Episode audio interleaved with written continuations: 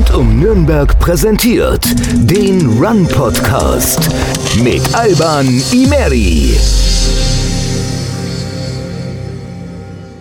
Hallo und herzlich willkommen zu einer neuen Folge des Run Podcasts. Heute zu Gast Stefanie Kicker, die Powerfrau aus Nürnberg, war bis März 2020 Marketingchefin der GfK, des größten Marktforschungsinstituts Deutschlands und weltweit Nummer 5. Dann hat sie sich nach einer neuen Aufgabe gesehnt, die Festanstellung an den Nagel gehängt und nach einer halbjährigen Neuorientierung nun die Leitung von Türen öffnen, dem Mittler zwischen Unternehmen und gemeinnützigen Einrichtungen in der Metropolregion übernommen.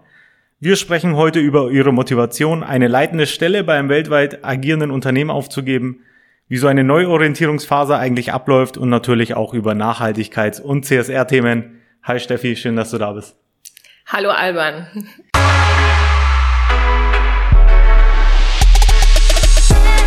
Podcast-Fans aufgepasst.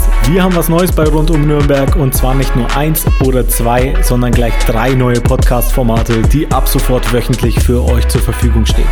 So dürfen sich zum Beispiel alle Sportfans auf die Steilvorlage, unseren neuen Sportpodcast, freuen. Hier spricht Reporter Dirk Feusel mit wöchentlich wechselnden Experten und Spitzenathleten aus der Region über alle Themen rund um Profi- und Amateursport. Alle, die sich für das Thema Food, Gastro und Event interessieren, kommen bei unserem Podcast Kaffee und Kuchen mit Nürnberg Foodmacherin und Frankens erfolgreichster Foodbloggerin Ramona auf ihre Kosten. Zusammen mit allen Machern aus Gastronomie und Eventszene gibt es euch hier einen Blick hinter die fränkischen Theken. Und dann gibt es da auch noch unseren Lifestyle-Talk Schockert mit Ex-Popstar und Moderatorin Vanessa Meisinger, die wöchentlich in lockerer Runde mit fränkischen Influencern und Moderatoren über alle wichtigen und unwichtigen Themen der Woche plaudert.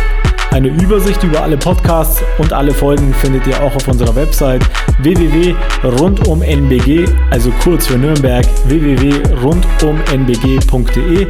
Wenn eines dieser Themen genau euer Bereich ist und ihr auch mal bei Rund um Nürnberg dabei sein wollt oder ihr an einer Zusammenarbeit mit uns interessiert seid, dann schickt uns auch einfach gerne eine Mail an servus.rundumbg.de oder via Social Media, wo man uns auf allen Channeln unter Rund um Nürnberg findet. So, und jetzt viel Spaß bei Run Nummer 42 mit CSR-Expertin Steffi Kickert. Ja, Steffi, erzähl mal, ähm, ganz viel passiert bei dir in den letzten Monaten, Mensch. Ähm, GfK, Marketingchefin gewesen und dann einfach aufgegeben. Jetzt ist die GfK auch kein kleines Unternehmen, auch ein angesehenes Unternehmen, vor allem hier in der Region. Wie, wie kam das?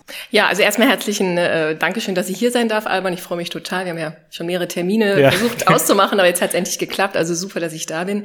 Ähm, ja, äh, wie kam das? Ich denke, da werden wir jetzt ausführlich drüber sprechen. Ähm, vielleicht erstmal kurz zu meiner Person. Mhm. Ich, ich sage ja immer, ich bin ähm, ich, ja eine Frau der Wirtschaft mit sozialem Anliegen. Also ich habe tatsächlich na, 15 Jahre Marketing hinter mir, Marketingkommunikation, ähm, war im In- und Ausland tätig, äh, mhm. unter anderem in, in England und in, und in den USA und dann jetzt als letztes bei GfK. Und wie kam das jetzt dazu, dass ich da gegangen bin? Ähm, ja, ganz klar, ich war einfach auf der Suche nach was Neuem. Also es war für mich so die Frage, was kommt jetzt in meinem Leben? Ja. Und äh, ja, ich sage immer, Veränderungen fallen nicht vom Himmel, man muss sie machen. Mhm. Und äh, man kann da warten, bis irgendeiner kommt und anklopft und sagt, ich habe was für dich, Steffi. Aber man kann auch einfach aktiv sagen, ich ändere jetzt was. Und das habe ich gemacht. Okay. War das dann eher so, kam das eher so schleichend oder kam das irgendwie so blitzartig, dass du dann im, im Büro gehockt warst und dir dachtest, Mensch, eigentlich will ich ja ganz was anderes machen? Nein, das ist, das ist ein schleichender Prozess. Also ja. ich muss ja auch dazu sagen, ich war sehr, sehr glücklich bei der GfK. Ich war super happy mit meinem Team. Wir haben da tolle Sachen gemacht. Ich war am Ende ja zuständig für Teile des Europamarketings. Wir haben Deutschland verantwortet, England, äh, ganzes Osteuropa bis hin Russland, mhm. Ukraine, was auch immer. Und wir haben wirklich tolle Projekte da gemacht. Und ich war total happy. Also ich hatte jetzt keinen Grund zu gehen, vor allem für die Außenwelt betrachtet, hatte ich überhaupt keinen Grund. Ja, ne? Ja. Und viele haben mich auch gefragt, Steffi, warum machst du das? Was soll das? Ja, und so. Ähm, aber es war einfach so ein innerer Prozess bei mir, der gesagt hat, ich möchte noch was Neues in meinem Leben. Und da muss es noch andere Themen geben, die mich beschäftigen. Und da war mir irgendwann klar, weitere Entwicklungschancen bei GfK gab es so nicht. Und es wäre wieder Marketing gewesen. Also mhm. ich, ich muss mich irgendwann mal auf die Suche machen nach meinem Thema. Und das habe ich dann einfach entschieden, ich gehe jetzt mal los. Okay. Und wie, wie ging es dann weiter bei dir? Also wie hast du dann dieses Thema Nachhaltigkeit, CSR für dich, für dich gefunden? Also welche Motivation steckt jetzt da mhm. dahinter? Genau, also man muss dazu sagen, ich habe ja gekündigt dann bei GfK und habe mir selber dann, ich habe immer gesagt, a year of exploration geschenkt. Okay, also praktisch ja. ein Jahr der beruflichen Neuorientierung. Ähm, man muss immer dazu sagen, finde ich, man muss sich das finanziell leisten können. Ne? Also um Gottes Willen. Ne? Ich ja, habe gut klar. verdient, ich hatte was auf der Seite, ich konnte mir ein Jahr schenken. Mhm. Und äh, es war dann tatsächlich ja fast genau einem Jahr, der 1. März, ne, mein erster Tag so zu Hause sozusagen. Was machst du jetzt? Ja. Äh, und dann kam ja Corona. Also sprich, all die Ideen, die ich so hatte, wie würde ich das jetzt angehen, waren natürlich dann über den Haufen erstmal geworfen. Ja, klar. Ja? Okay. Genau. Und ähm, es war so, ich hatte für mich schon sehr viele Themen gesammelt, schon seit Monaten, weil das hat mich ja sehr lange schon beschäftigt. Mhm. Und ich habe dann tatsächlich angefangen, wie so eine Meta ja, Plananalyse zu machen, so Metawände. Ne? Ich hatte einmal die Baustelle Beruf und einmal die Baustelle Haus und Hof. Ne, okay. Jede Frau kennt das, ne? man hat immer noch so Haus- und Hofprojekte wie eine neue Küche oder so. Okay, okay. Ja. aber lass uns mal über den Bereich Beruf sprechen. Da hatte ich halt schon immer für mich Themen gesammelt, die ich gerne mehr mir angeschaut hätte. Aber ich hatte gar keine Zeit in meinem Alltag bei GfK. Ne? Mhm. In so einem Corporate-Umfeld. Da hättest du von einem Termin zum anderen, aber du kommst gar nicht dazu, Themen zu vertiefen, die dich eigentlich interessieren. Okay. Ne. Das heißt, ich hatte einen Pot an Themen. Ähm, ich hatte definitiv einen Pot an Ehrenamt. Ich hatte mir nämlich selber gesagt, also wenn du dir ein Jahr gönnst, dann machst du bitte was Sinnvolles in dem Jahr auch. Okay. Ja. Also die Frage, wo kann ich meine Fähigkeiten, die ich habe, irgendwo sinnvoll einbringen in dem Jahr? Also ich hatte die Themen, ich hatte den Pott Ehrenamt und ich hatte die Vision, mir Nürnberg zu erschließen. Mhm. Also Stichwort Innovationen, Digitalisierung. Was geht denn hier in Nürnberg? Okay, ja. Und ich hatte auch immer mehr gelesen über, sei es die Flixbus-Leute oder die Design Offices oder, also es gibt die Shift School. Es gibt so viele tolle Nürnberger Startups, die sich bilden und ich hatte auch nie eine Zeit, das richtig zu verfolgen. Mhm. Ja, und dann hatte ich so auf unserem Wohnzimmertisch meine ganzen Blätter und habe mir Bilder gemacht, was ich alles machen möchte. Ne? Ja, ja. Also ich bin es ziemlich strukturiert angegangen. Also das war schon so wie mein Job. Ne? Okay. Also ja. genau, Kind ist in die Schule und ich bin dann eigentlich an den Wohnzimmertisch und habe mir überlegt, was, welches Thema nimmst du dir heute vor von deinen vielen?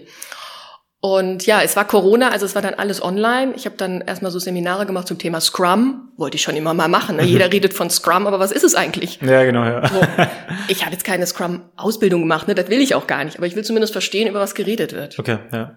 Also ich habe mir Scrum angeschaut. Ich habe mein Hackathon mitgemacht. Mhm. Benutzt auch jeder das Wort. Aber was ist es, ja? Und wie fühlt sich's an dann? da zwölf Stunden vorm Rechner zu sitzen. Ja, okay. Ähm, genau, also das waren so Themen, die ich mir erschlossen habe über Online-Seminare. Dann habe ich Kontakt aufgenommen, zum Beispiel äh, mit dem ähm, SOS äh, Kinderdorf oder mit UNICEF. Also mhm. ich habe mir angeschaut, was gibt's denn hier eigentlich für tolle soziale Einrichtungen, die vielleicht jetzt in den kommenden Monaten jemanden wie mich bräuchten. Mhm.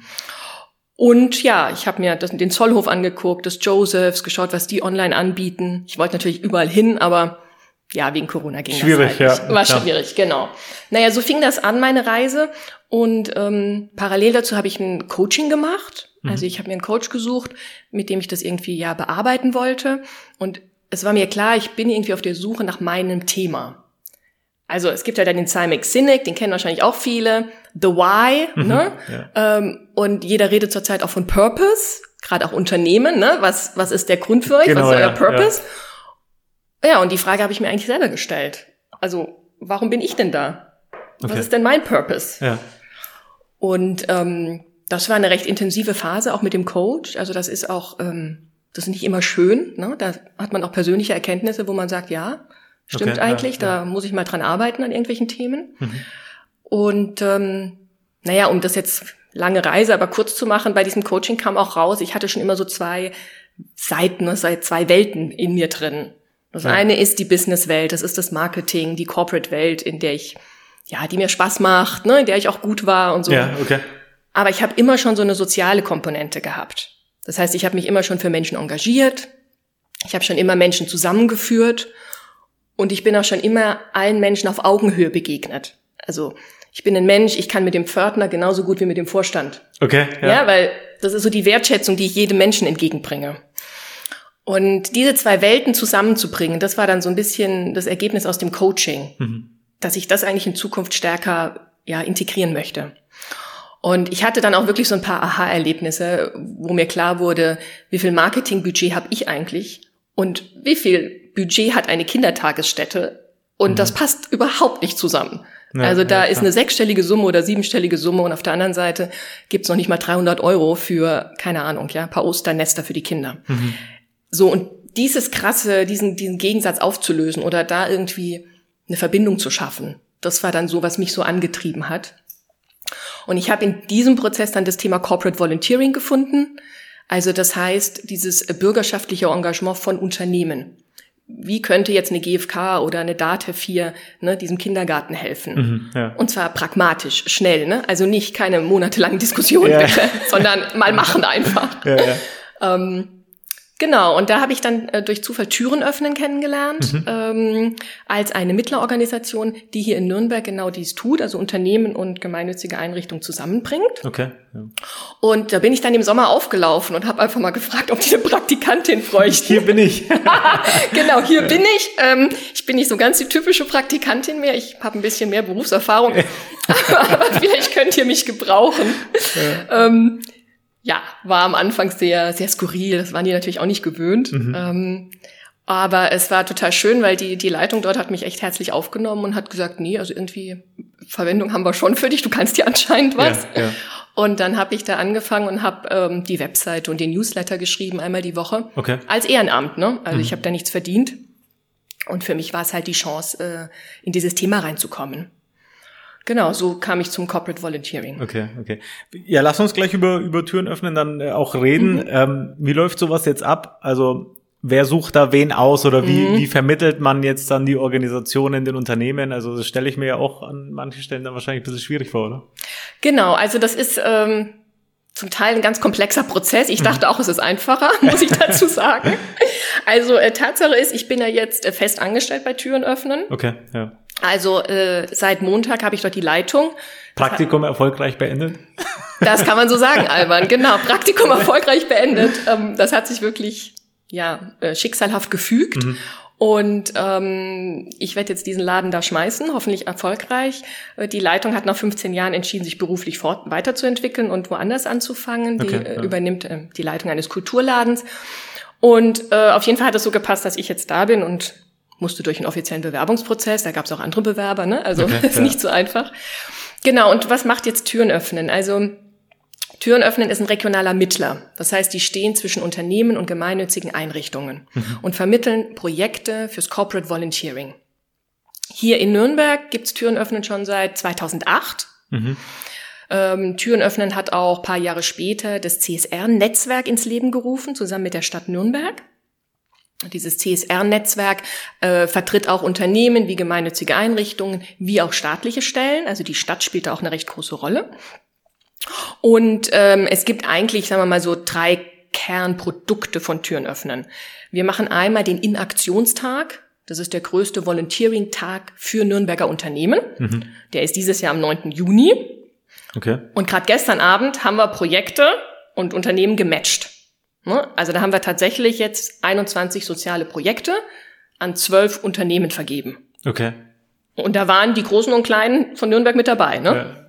Kannst du uns mal so ein, so ein Beispielprojekt geben, also damit man mhm. sich da auch mal drunter was vorstellen kann? Also was für Projekte sind das? Genau, also äh, Beispielprojekt wäre zum Beispiel äh, von der großen Kindertagesstätte äh, in, in Nürnberg-Gostenhof. Mhm. Ähm, die haben ein relativ schönes oder großes Außenareal und das ist einfach in die Jahre gekommen. Okay. Also der Sandkasten ist völlig hinüber, ja. Ähm, der ist auch viel zu klein in der Zwischenzeit. Ne? Da muss einfach was getan werden. Das muss renoviert werden, sag okay, ich mal. Ja. Und gerade in der Kindertagesstätte ist es so, dass wirklich Kinder aus ganz vielen verschiedenen sozialen Milieus zusammenkommen.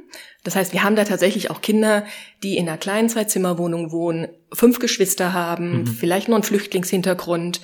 Und für die ist diese Kindertageseinrichtung wirklich der Ort, wo sie sich wohlfühlen, wo sie aufblühen können, wo sie vielleicht auch als alleiniges Kind mal wahrgenommen werden. Ja. Und denen jetzt ein schöneres Naturerlebnis zu ermöglichen, in dem der Außenbereich wieder schön und neu gestaltet ist, das ist dann genau so ein Projekt. Hm.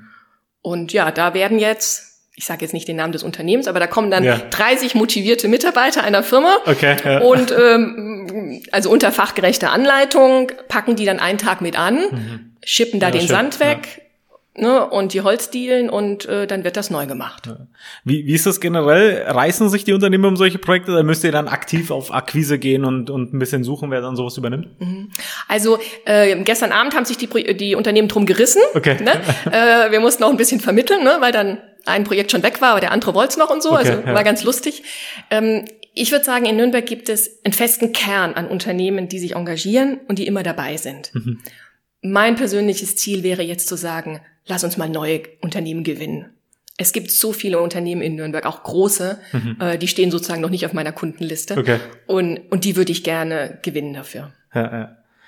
Ähm, was, was würdest du sagen? Gibt es da bestimmte Branchen, wo man sagt, die sind jetzt besonders affin für so CSR-Themen oder die machen sowas besonders gerne? Also kann man das irgendwie in Branchen oder in Größen unterteilen? Oder wenn, wenn man sagt, so wer gehört jetzt zu diesem Kern und wer sind jetzt die, die man, die man da noch erschließen will? Mhm.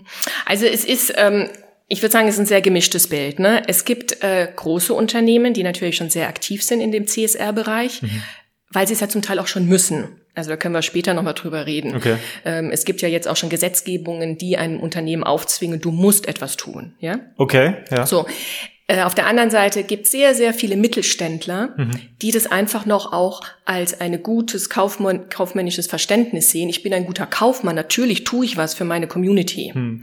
Äh, da ist es unheimlich intrinsisch motiviert, ich will was Gutes tun. Ja. ja? Ähm, aber insgesamt denke ich, ja, es gibt einfach noch ganz viele Unternehmen, die hier in Nürnberg anpacken können. Ah, ab wann muss man denn? Also wir können auch gleich drüber sprechen. Ja, genau. ab, ab, welcher Größe muss man denn was tun? Genau, man muss also im Moment, es gibt eine äh, EU-Richtlinie, ja. die erst einmal definiert, was CSR ist. Und die definiert auch im Moment, dass Unternehmen eigentlich nur, wenn sie Kapitalgesellschaften sind, ja, ähm, und einen Umsatz über 40 äh, Millionen machen, etwas tun müssen. Mhm. Auch noch Banken und Versicherungen, das ist noch so eine Sonderlocke. Aber per Gesetz müssen es eigentlich nur die Großen im Moment tun. Das wird sich aber ändern. Mhm. Also das ist sowieso eine ganz spannende Zeit gerade, weil auch ähm, in der EU durch den sogenannten Green Deal von der Ursula von der Leyen äh, der jetzt im Dezember unterschrieben wurde, ganz viel angestoßen wird, mhm. was in die richtige Richtung geht. Das heißt, da müssen Unternehmen demnächst viel mehr über ihre Nachhaltigkeitsaktivitäten berichten äh, und äh, im Notfall werden sie auch äh, belangt dann. Okay, ja. Welche Benefits zieht man sich jetzt als als Unternehmer? Ich meine, klar, einerseits, dass man ein gutes Gewissen hat, ne, man macht das ja gerne, aber darüber hinaus, welche welche Benefits hat man da jetzt als Unternehmer, wenn man sagt, man ist jetzt wirklich CSR-seitig super aktiv und macht da viel und arbeitet jetzt auch zu, äh, zum Beispiel dann mit mit Türen öffnen zusammen? Mhm. Also prinzipiell müssen wir erstmal darüber reden, was ist CSR. Ne? Mhm. Ähm, CSR heißt ja Corporate Social Responsibility. Das S, ganz wichtig, steht für gesellschaftlich. Das heißt, es geht um die gesellschaftliche Verantwortung von Unternehmen. Mhm. Ja? Und äh, in der EU-Richtlinie steht auch drin, das Unternehmen ist verantwortlich für seine Auswirkungen auf die Gesellschaft und auf die Umwelt und auf alle sozialen, ökologischen, Menschenrechts, Verbraucherbelange etc. All okay, das ja. muss ins Kerngeschäft integriert sein. Das ist ganz wichtig, ja. Wir reden also immer von einem Add-in und nicht nur von einem Add-on. Okay. Können wir da auch gleich nochmal die Unterscheidung ja. zum Greenwashing diskutieren. Das ist nämlich dann ganz nah, ja. ja, ja. Ähm, so, also es geht um gesellschaftliche Verantwortung und dieser Begriff Corporate Social Responsibility oder auch Nachhaltigkeit kommt ja aus dem Thema eine nachhaltige Nutzung ähm, zu verfolgen. Mhm. Ja, ähm, der Begriff Nachhaltigkeit wurde schon keine Ahnung Anfang des 18. Jahrhunderts von dem Karl von Karlowitz genutzt aus der Forstwirtschaft, okay. der gesagt hat, nicht die Nachfrage bestimmt, wie viel Holz wir fällen, sondern das, wie schnell die Bäume nachwachsen können. Also mhm, die, okay. ne, die Nutzung der, der Ressourcen ja, und ja. wie schnell die sich regenerieren. Und so entstand ja, sage ich mal, die ökologische Nachhaltigkeit, dass die Welt ein geschlossenes System ist und wir dürfen sie nutzen und wir müssen sie aber bewahren für die Nächsten. Mhm. Ja? Ähm, Gibt es auch diesen schönen Satz, äh, lebt von den Zinsen und nicht vom Kapital. Okay, ja. Also das ist die ökologische Nachhaltigkeit. Aber es hat sich ja dann weiterentwickelt, dass man sagt, es gibt auch die soziale Nachhaltigkeit, also die Säule des Sozialen und die ökonomische. Und so versteht man Nachhaltigkeit heute, dass es drei Säulen gibt, ja, Ökologie, Ökonomie und Soziales. Mhm. Und wenn man das jetzt überträgt auf ein Unternehmen, was heißt das? Das heißt, dass er sich auch um diese drei Felder kümmern muss und da seine Verantwortung übernehmen muss. Mhm. Und ähm, wenn man das einzelwirtschaftlich betrachtet, spricht man dann immer von dem Vier-Säulen-Modell, ja, äh, weil der die Ökonomie sich aufteilt in den Markt mhm. und in den Arbeitsplatz. Okay. Also im Markt muss ein Unternehmen heutzutage sich seine Lieferketten anschauen. Ähm, es muss über Produktsicherheit und Produktqualität berichten können, ja. Es geht um faire Preisgestaltung. Das sind alles Sachen, die in der Säule des, der Wirtschaft des Marktes stehen. Mhm, okay, ja. Im Arbeitsplatz muss ein Unternehmen sich drum kümmern, wie ist der Arbeitsschutz, wie ist der Gesundheitsschutz meiner Mitarbeiter, haben wir äh, Gleichstellung, Gleichberechtigung, wie ist die Personalentwicklung, mhm. wie sehen meine Menschenrechte aus. Das gehört alles in die äh, Säule des ja, okay. Arbe Arbeitsplatzes. Dann haben wir die Säule der Umwelt, also der Ökologie. Ne, wie viel, wie ist denn mein Carbon Footprint als Unternehmen? Mhm, ja. Wie gehe ich mit den Ressourcen um? Habe ich erneuerbare Energien? Wie ist mein Abfallmanagement? Und das sind zig Themen in der Umweltsäule. Ja, ja. Und die letzte Säule ist dann die Säule des Sozialen. Was tue ich eigentlich für meine Gemeinschaft, in der ich Teil bin? Mhm. Ne, und da ist dann dieses Thema bürgerschaftliches Engagement verwurzelt oder dieses Corporate Volunteering, ja, genau, ja, okay. was, was Türen öffnen macht. Ja, ja, okay. Lass uns auch mal drüber sprechen. Ähm Jetzt, weil wir gerade auch über, über die Benefits ja reden wollt, du sagst ja auch, es gibt ja so, so, so ein uh, War of Talents, ne, dass man ja. sagt, okay, man streitet sich ja gerade um, um gute, junge Arbeitskräfte und vor allem die neue Generation, sagt man ja, dass die auch immer wichtiger findet, dass man sagt, man möchte sich mit dem Unternehmen identifizieren. Mhm. Ähm, ich arbeite nur für ein Unternehmen, das eben CSR-seitig ähm, da aktiv ist. Ähm, wie, wie bekommst du das jetzt mit? Ist das jetzt nur Theorie oder ist das jetzt auch tatsächlich so, dass, dass man das auch wirklich merkt, mhm. dass die Unternehmen, die die da Gas geben im CSR, dass die dann auch die guten Mitarbeiter bekommen. Mhm. Also ich, ich glaube da ganz fest dran. Mhm. Ja, ich denke schon, dass der War of Talent ein Grund ist, warum Unternehmen äh, ja konsequent mehr in diesem Bereich machen werden. Ja, ähm, es ist aber auch so, dass die Verbraucher das fordern. Also ich als Konsument bin ja heutzutage bereiter, für nachhaltige Produkte mehr auszugeben. Mhm. Und ich als Konsument verlange das ja mehr und mehr von meinen Unternehmen, von denen ich irgendwas konsumiere, ähm, ich erwarte, dass die sich nachhaltig verhalten, ja. Man nennt es dann auch so License to Operate. Mhm, also der okay. Verbraucher gibt dem Unternehmen die Lizenz zu operieren. Okay, ja. Und das ist auch ein Grund, warum CSR immer wichtiger wird. Mhm. Ganz klar ist auch, also der Kunde verlangt es, die Mitarbeiter verlangen es bezüglich der Sinnhaftigkeit, immer mehr und mehr Gesetze werden kommen, die es verlangen. Und ein ganz spannendes Thema ist, dass Finanzinvestoren es auch immer mehr verlangen werden. Okay. Also die EU hat jetzt verstanden, dass ja unser Finanzsystem ein ganz wichtiger Hebel sein wird, unsere Wirtschaft nachhaltiger zu machen. Das heißt, Finanzinstitute kriegen jetzt Auflagen von der EU, dass ihre Finanzprodukte nachhaltiger sein müssen. Okay. Das heißt, du als Privatmann wirst beraten werden, ja, investierst du in das oder in das Produkt, je nachdem, wie nachhaltig es ist. Ja, ja. Und damit werden wir ja unsere Geldströme und Finanzierungsströme werden sich neu regulieren. Und das ist dann auch für ein Unternehmen relevant, ja? ja? Also die Investoren in Unternehmen werden das mehr und mehr fordern. Okay. Also es ist ein ganz breites Feld, warum man für CSR ähm, ja sich begeistern sollte ja. als Unternehmen ja. und das definitiv ähm, auf dem Radar haben muss. Mhm. Ja. Du hast auch gerade ähm, das Wort Purpose benutzt, was ja ja, ich würde sagen, schon so ein bisschen zu so einem Buzzword verkommen ist. Ne? Man hört es überall, aber so wirklich erklären tut's keine. Beziehungsweise ich glaube auch, dass viele das auch nicht verstehen, sondern einfach, mhm. einfach benutzen. Was würdest du jetzt sagen, ab wann ist es jetzt, wenn man jetzt mal über, über Kleinunternehmen, Mittelständler mhm. spricht, ab wann muss man sich denn da sagen, okay, weil ich meine, dass die Großen, dass sich jetzt eine Puma, eine Adidas, eine Siemens mhm. mit solchen Themen beschäftigt, ist ganz klar. Aber muss sich denn jetzt der, die, die Agentur mit zehn Mann muss sie sich solchen Themen dann auch widmen? Brauchen die auch schon so einen Purpose oder, oder wie siehst du das? Also ich würde sagen, ja, natürlich. Also jedes Unternehmen muss doch wissen, wofür stehen wir, warum, warum sind wir da, was ist mhm. unsere Zielsetzung. Ne? Ja. Ähm, ich, ich bin auch eine Marketingfrau, das heißt, ich frage auch immer, wie ist die Marke aufgebaut, ne? was ist eure Vision, was, was verkörpert ihr? Und da ist der Purpose für mich ein ganz fester Bestandteil. Mhm. Ja, ähm, ja ich würde sagen, jedes Unternehmen muss sich damit beschäftigen und auch jedes Unternehmen sollte sich auf die Reise begeben, sich mit Nachhaltigkeit zu beschäftigen. Man muss nicht von heute auf morgen ein komplexes Umweltsystem installieren, ja, um Gottes Willen. Ja. Aber das finde ich gerade das, das Schöne und das Beängstigende. Nachhaltigkeit und CSR ist ein wahnsinnig komplexes, großes Feld. Aber man kann sich seine kleinen Puzzleteile raussuchen, wo man einfach mal anfängt. Mhm. Und da gibt's kein richtig oder falsch, sondern für mich zählt da der erste Schritt. Ja.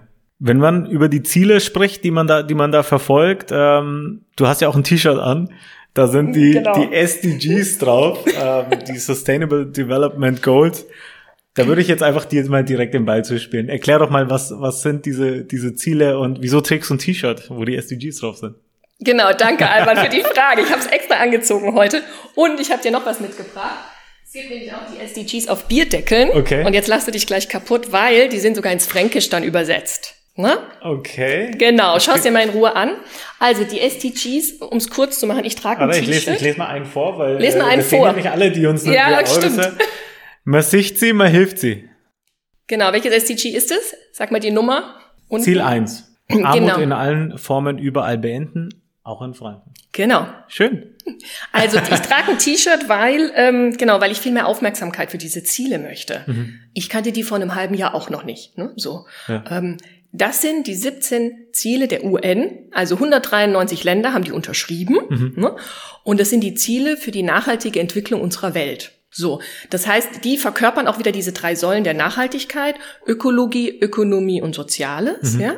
Ähm, und meiner Meinung nach machen sie halt einfach plakativ, ganz simpel klar, um was es eigentlich geht, wie wir unsere Welt positiv verändern können. Mhm. Und äh, die UNO, äh, die UN, Entschuldigung, hat die ähm, 1900, also 2015 unterschrieben und die haben sich schon vorher entwickelt. Das war ein ganz langer Prozess natürlich, aber es, es gibt sie seit 2015 und sie haben eine Gültigkeit von 15 Jahren. Damit ist also die Agenda 2030 verknüpft. Mhm. Und in 2030 will man halt ähm, carbonfrei sein und die Klimaziele erfüllt haben. Okay, ja. So, ähm, das heißt, für mich ist es einfach ein ganz toller Baukasten zu sagen, da sind eigentlich die Ziele, die wir alle, jeder wird die unterschreiben, ja. Aber was macht der Einzelne? Also, ja, genau. Ja. ich finde, man kann die sich halt auch gerade diese Bierdeckel total cool nehmen und dann sagen, okay, keine Ahnung, ich bin jetzt nicht äh, der Wassermensch und kümmere mich ums Wasser, ja. äh, aber dann bin ich vielleicht diejenige, die sich halt für keinen Hunger einsetzt. Mhm. Also die Frage immer, was machst du persönlich oder was macht der Einzelne? Mhm, ja. Ich finde, die kann man super gut daran erklären. Ja, finde ich super. Wir hatten ja gerade die, die vier Säulen und vor allem dieses Soziale mhm. ist ja ein super wichtiges Thema und da spielt ja auch das Thema Gleichheit, Gender Equality mit rein. Und wir haben ja auch ein perfektes Timing, muss man auch dazu sagen, denn äh, am Mittwoch, wenn diese Folge hier online kommt, beziehungsweise wenn ihr das hoffentlich auch hört, ähm, ist ja der Equal Pay Day. Genau, das ist super. Ich habe mich so gefreut über die Veröffentlichung. Und zwar, wenn wir jetzt wieder die SDGs anschauen, ist es nämlich genau das SDG 5, mhm. wo wir sagen Geschlechtergerechtigkeit. Ja. Ja. Ähm, genau. Und dieser Equal Pay Day, ich muss auch immer überlegen, dass ich es richtig sage, ähm, ist ja ein Aktionstag letztendlich, äh, der dieses Jahr am 10. März begannen mhm. wird. Und er basiert auf das sogenannte Gender Pay Gap. Mhm. Gender Pay Gap ist im Endeffekt der Lohnunterschied zwischen Männlein und Weiblein. Mal ganz simpel ausgedrückt. Okay. Und das Bundes, äh, das Statistische Bundesamt erhebt es ja auch jedes Jahr. Und äh, für 2019 wurde erhoben, dass halt dieser Gender Pay Gap 19 Prozent ist. Das heißt, wenn man sich die, äh, den Brutto-Durchschnittsgehalt anschaut von Mann und Frau zusammen mhm. versus nur Mann, haben wir einen Unterschied von 19 Prozent. Wow. Genau, das ist nicht wenig. Ja. Manch einer wird jetzt sagen, ha, Steffi, aber ein Jahr vorher waren sogar 20 Prozent. Es wird ja besser. ja, mag sein, es wird besser. ähm, aber de facto haben wir da immer noch. Besser, aber immer noch schlecht. Immer noch schlecht, genau. Ja. Und Warum jetzt der 10. März? Ich habe das auch echt nochmal mir ja vor Augen führen müssen. Wenn man sagt, der Lohnunterschied ist 19 Prozent und wenn man diese 19 Prozent auf 365 Tage prozentual umrechnet, okay, ja. kommt man darauf, dass jetzt Frauen bis zum 10. März praktisch bisher umsonst gearbeitet haben. Also 65 okay, Tage wow, ja, ne, ja. haben Frauen eigentlich noch nichts verdient und jetzt fangen wir an zu verdienen ist eigentlich krass, ne? Weil so visualisiert man sich das viel mehr und denkt sich, okay, 19 Prozent, ja, keine Ahnung, ne? Aber mit diesen Tagen ist das ja dann, genau, ist das ja dann total verrückt. Und auch 19 Prozent ähm, mag jetzt dem einen oder anderen vielleicht jetzt keine Zahl sein, ne? Aber auch wenn man meint, wir in Deutschland, wir sind hier so super modern und ähm, wir sind ja da fast Schlusslicht in Europa. Ne? Mhm. Ne? Also es ist fast nirgends in Europa so schlimm. Also der Unterschied ist fast nirgends so groß wie bei uns in Deutschland. Ich meine, da kann man jetzt lachen oder weinen gleichzeitig. Ja, drüber, ne? ja. ich finde das auch unheimlich erschreckend. Also der äh, europäische Durchschnitt liegt irgendwo bei 15 Prozent, wenn ich es mhm. äh, richtig erinnere. Äh, und Deutschland ist da ähm, bei den Top drei, vier dabei, die da halt massiv drüber liegen noch, ja. Mhm. Es gibt ganz viele Länder auch, ähm, ich habe mich gewundert, Luxemburg und Belgien, die sind ganz weit unten, die haben nämlich einen Unterschied von einem Prozent, ja. Mhm, stark. Ja. Genau, und ähm, Deutschland ist damit im Jahr vorher noch 20 Prozent, jetzt 19 Prozent, ähm, ziemlich weit oben, zusammen mit äh, England zum Beispiel oder auch äh, Estland und Lettland. Mhm. Ja, das ist ja Wahnsinn, ne? Also woran liegt es? Also, wie, wie siehst du das? Ich meine, du warst davor ja auch bei der GfK in einer leitenden Position als erfolgreiche Frau. Ich denke, aus deinem Mund hat es dann noch mal ein bisschen mehr Wertigkeit, als wenn ich jetzt da was dazu sage. Woran liegt das? Also wie, wie, was kann man denn tun, um, um diese Zahl jetzt schleunigst noch ein bisschen zu verringern? Hm. Also ich muss ganz ehrlich sagen, äh, für mich ist es einfach ein Ausdruck dessen, dass unsere Gesellschaft halt noch nicht gleichberechtigt ist. Mhm. Also mir geht's gar nicht um den finanziellen Unterschied. Natürlich kann man dafür auch kämpfen und das ist nicht richtig, ja. ja, ja.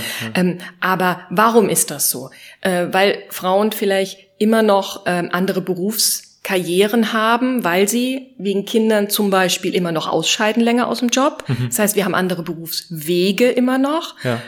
Vielleicht auch, weil wir uns für andere Bereiche interessieren, die per se weniger äh, verdienen und unterbezahlt sind. Also okay, ja. gerade das ganze Bildungssektor, Pflegesektor, was auch immer. Mhm. Ähm, das sind für mich so die Gründe und der Gap ist dann nur praktisch das Ergebnis. Mhm. Also ich glaube, wir müssen halt viel früher ansetzen, ähm, um das zu verändern. Ja.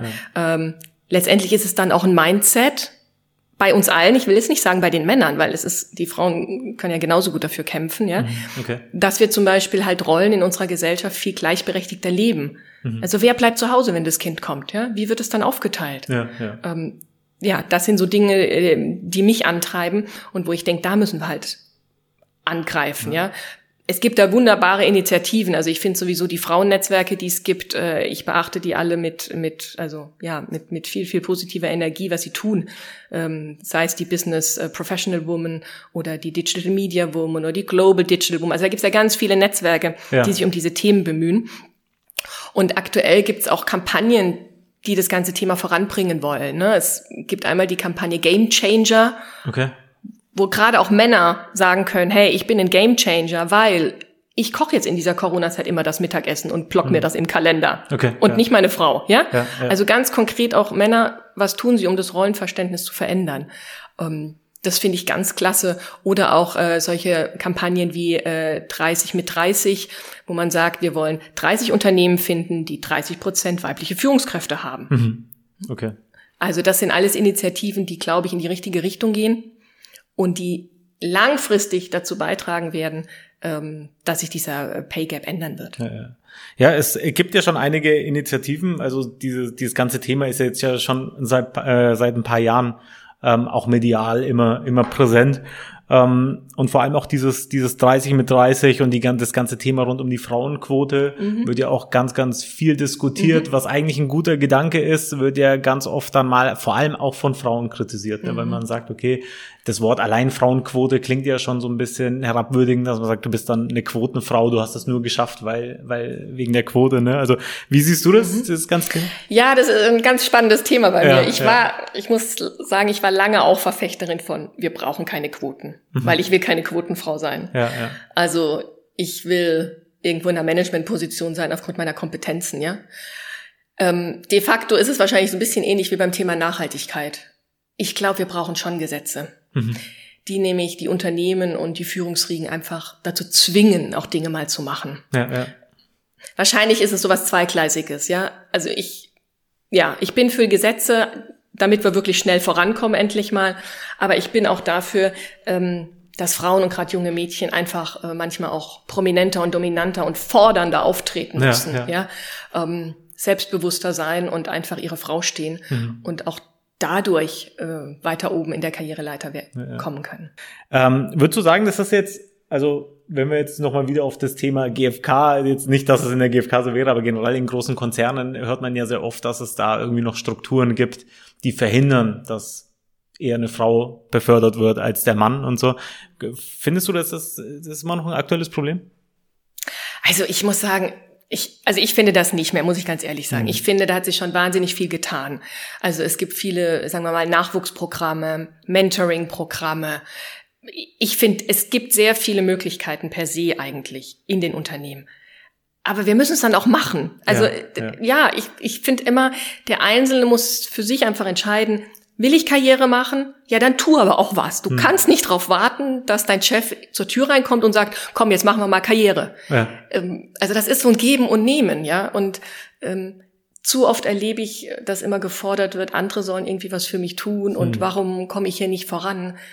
Ja, dann äh, guckst dir an und, und ich finde auch immer, man muss seine Konsequenzen dann ziehen. Wenn du da nicht vorankommst, ja, dann geh, bitte. Ja, also die Welt ist so groß und auch Nürnberg im hm. Übrigen. Hm das habe ich jetzt für mich in diesem Jahr auch gemerkt. Ähm, es gibt eine Welt außerhalb der großen Businesses hier. Ne? Also man muss nicht bei Puma, Adidas oder GFK ja, genau. arbeiten. Es ja. gibt so viele andere Möglichkeiten und man muss einfach, ja, einfach mal was machen und mhm. ausprobieren. Ja, schön.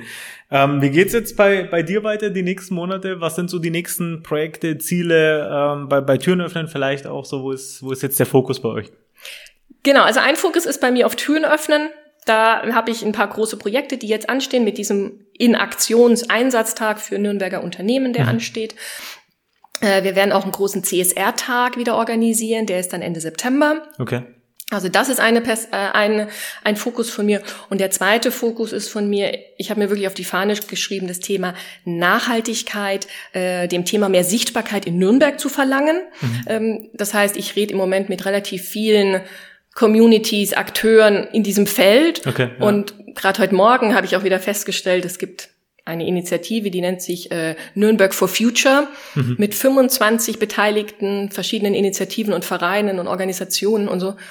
Ich kenne die gar nicht, ne? Ich weiß ja. nicht, ob du die kennst, Alban, aber ich also solchen Initiativen einfach mehr Sichtbarkeit geben. Ja, das ist jetzt so ein bisschen mein Anliegen.